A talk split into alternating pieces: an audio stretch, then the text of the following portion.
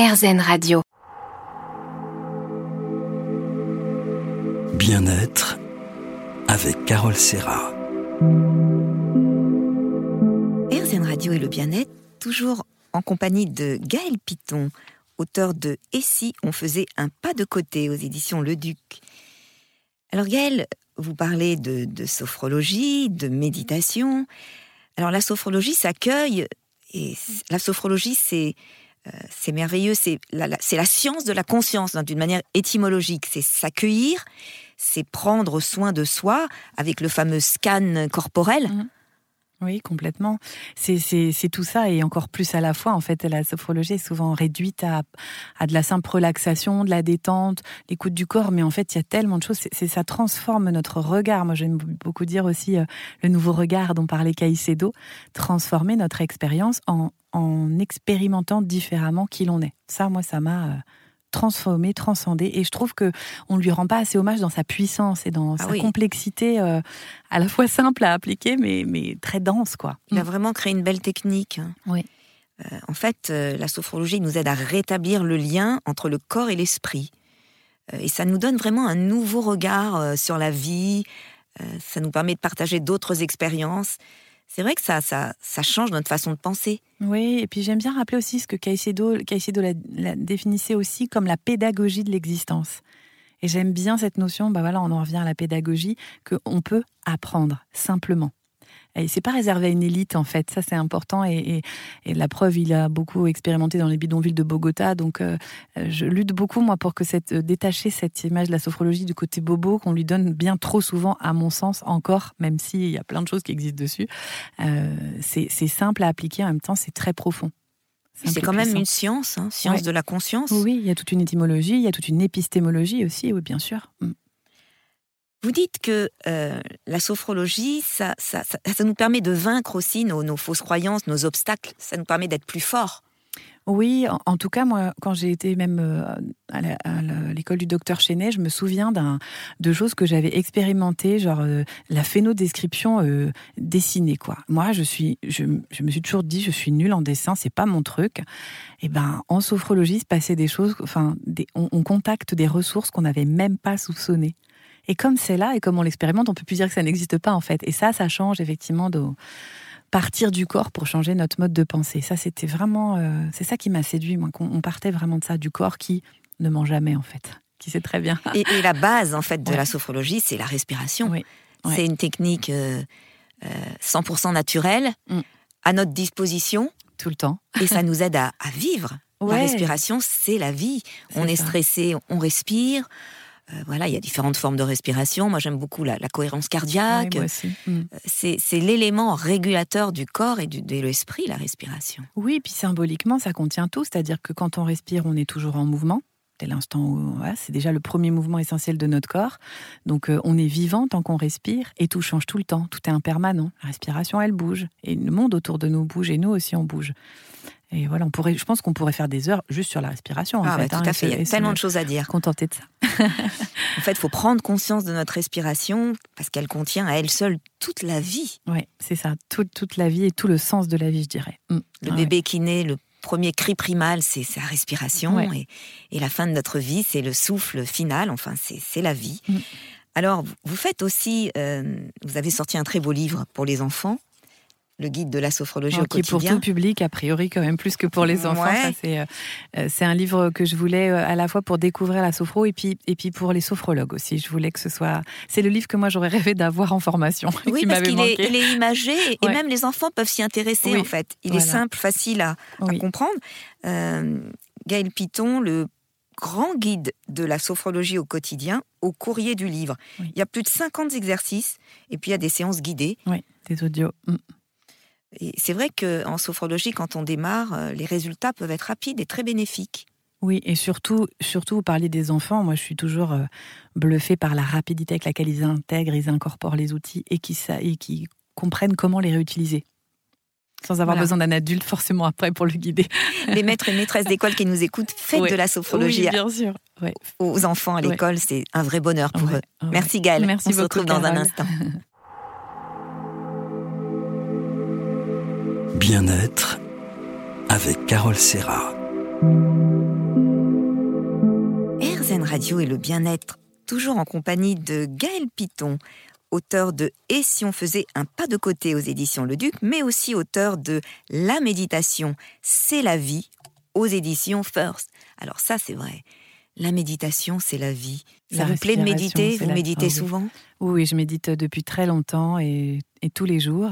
Je trouve que c'est un super complément à la sophrologie. Les deux euh, sont cousines, hein, voisines, mais elles travaillent pas tout à fait sur les mêmes choses. Oui. Et je trouve que l'une aide l'autre, en fait. Je, euh, je trouve que bon, la méditation, c'est hein, fo- focaliser son attention sur un support et, et revenir vraiment dans l'ici et maintenant, dans l'être, plutôt que dans le faire. Et parfois, ça peut aider les personnes à rentrer aussi en sophrologie davantage, Oui. à comprendre qu'on pense tout le temps et que même dans une séance de sophro, on va penser à des trucs et que c'est OK.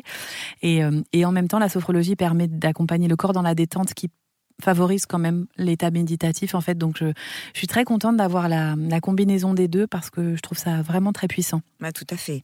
Vous dites que la méditation est au cerveau ce que le sport est au corps, c'est-à-dire un véritable entraînement de l'esprit.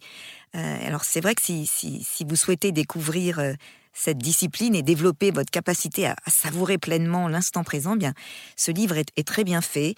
Euh, voilà, pas à pas, en fait, il nous apprend à, à méditer. C'est vrai que c'est un entraînement. oui c'est ça c'est d'apprendre à méditer c'est pas c'est pas vraiment euh, compliqué après c'est continuer à pratiquer souvent qui est le plus dur dans notre quotidien je sais que les gens qui viennent me voir c'est c'est surtout ça j'ai j'ai- voilà déjà il y a beaucoup d'idées reçues là encore hein. la méditation c'est pas pour moi parce que j'arrive pas à me détendre alors qu'en fait la méditation c'est pas se détendre Euh, je trouve que c'est important de reclarifier tout ça et puis peut-être de donner des petits trucs et des petites astuces Mais alors justement, vous pouvez nous en donner parce que c'est vrai qu'il y a des gens qui me disent, moi j'a- j'arrive pas à méditer, il faut Mm. penser à rien, mais j'ai 10 000 pensées dans la tête.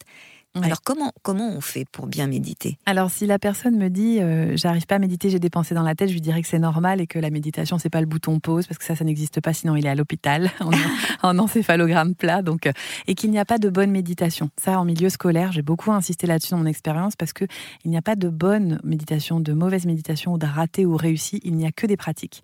C'est un vrai changement de paradigme en milieu scolaire, ça, hein, parce qu'on fait souvent des choses pour qu'elles soient réussies.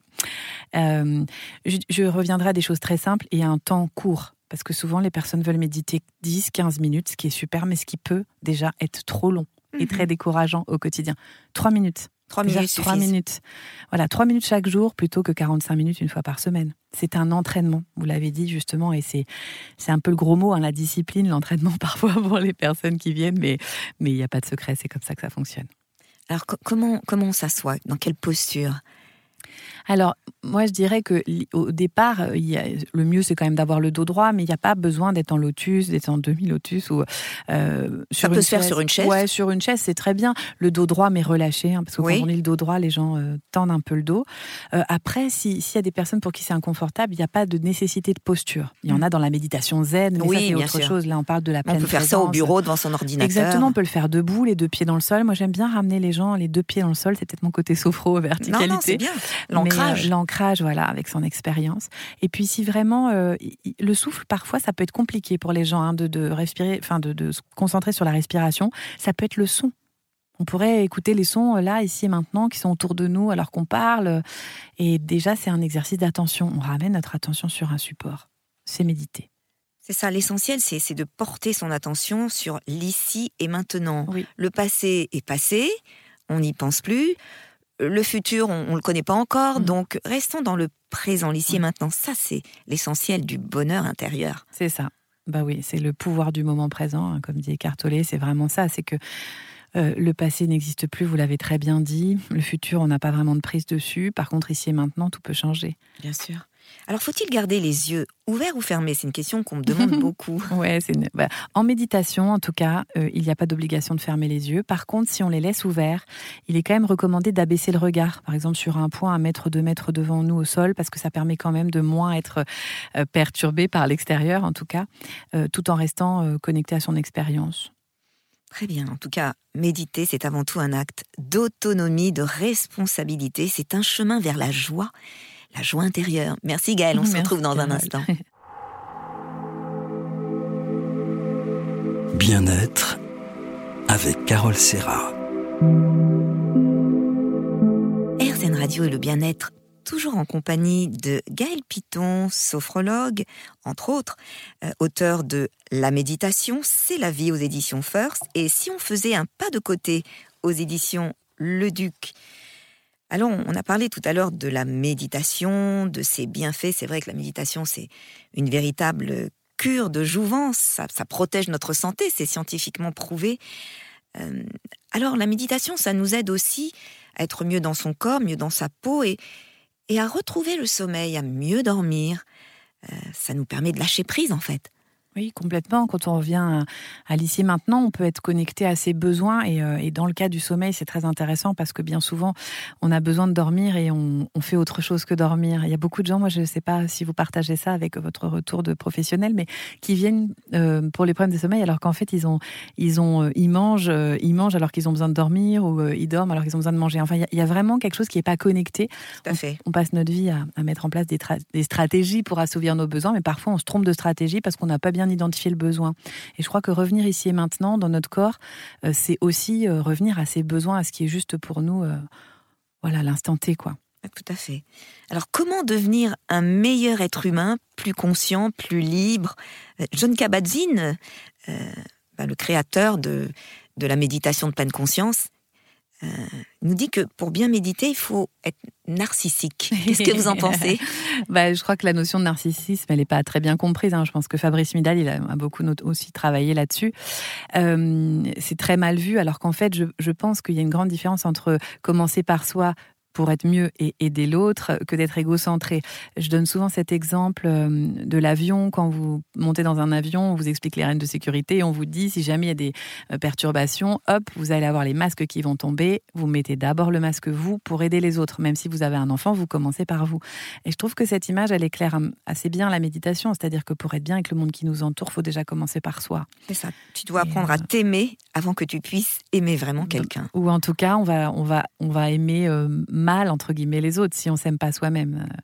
Euh, euh, ça va décaler nos rapports sociaux, humains. Euh. Il nous, dit d'ailleurs, si vous êtes dans l'avion et qu'il y a un incident, vous devez vite, vite mettre votre max à oxygène. Il faut d'abord le mettre vous-même avant de pouvoir aider votre voisin. Complètement, oui, oui, c'est ça. Alors la méditation, c'est aussi accueillir nos émotions pour mm. mieux nous en libérer. Oui. Hein, le chemin du bonheur, vous, le montrez d'ailleurs dans un exercice qui est le coussin de la colère. Il est marrant cet exercice. oui, le coussin de la colère, c'est accueillir et transformer. C'est quelque chose que j'utilise beaucoup pour, euh, les enfants, mais que fait je transmets beaucoup aux adultes aussi. C'est de choisir un coussin euh, qui va euh, contenir notre colère qu'on serre très très très très très fort et à un moment donné qu'on jette vers le sol, pas sur quelqu'un évidemment, pour reconnaître et transformer l'émotion une émotion en elle-même, elle est ni positive ni négative. D'ailleurs, ça, je le dis beaucoup parce qu'en sophrologie, on, moi, quand j'ai été formée, on me disait beaucoup il y a du positif et du négatif et ça m'a toujours questionné. Ça m'a jamais parlé, en fait, parce que pour moi, c'est la notion de désagréable et d'agréable qui, qui prévaut. En fait, il n'y a pas une émotion négative. Elles ont toutes quelque chose à nous enseigner. Par contre, euh, quand c'est désagréable, il faut savoir comment transformer mais transformer après avoir accueilli par contre. Mmh. Sinon, on loupe le message. Bien sûr il faut accueillir avec bienveillance euh, toute cette expérience dans l'ensemble de votre corps. Lorsqu'on expire, on expulse la colère. C'est vrai que la colère, c'est une émotion dévastatrice qui se retourne souvent contre nous. Plus que contre la personne contre lequel ah on est en colère. Complètement, parce que normalement, une émotion, emotion, hein, c'est le mouvement, ça doit bouger, ça doit circuler. Le problème, c'est quand on la stocke. Par exemple, qu'on rumine sa colère pendant dix ans, alors qu'en fait, les faits sont passés. C'est du poison contre nous-mêmes, vous avez raison, et c'est ça qui, qui est bon de travailler. Mhm. Il y a une méditation que j'aime beaucoup, euh, vous en parlez aussi, c'est la méditation de la montagne. Ça, je la fais avec les, enfants, les petits. Euh, justement, lorsqu'ils sont en colère, qu'ils ont besoin de se poser, je leur dis voilà, asseyez-vous en tailleur, euh, levez les bras au-dessus de la tête, comme si les, deux bras étaient les, pics d'une montagne. Fermez les yeux, restez un instant dans cette posture.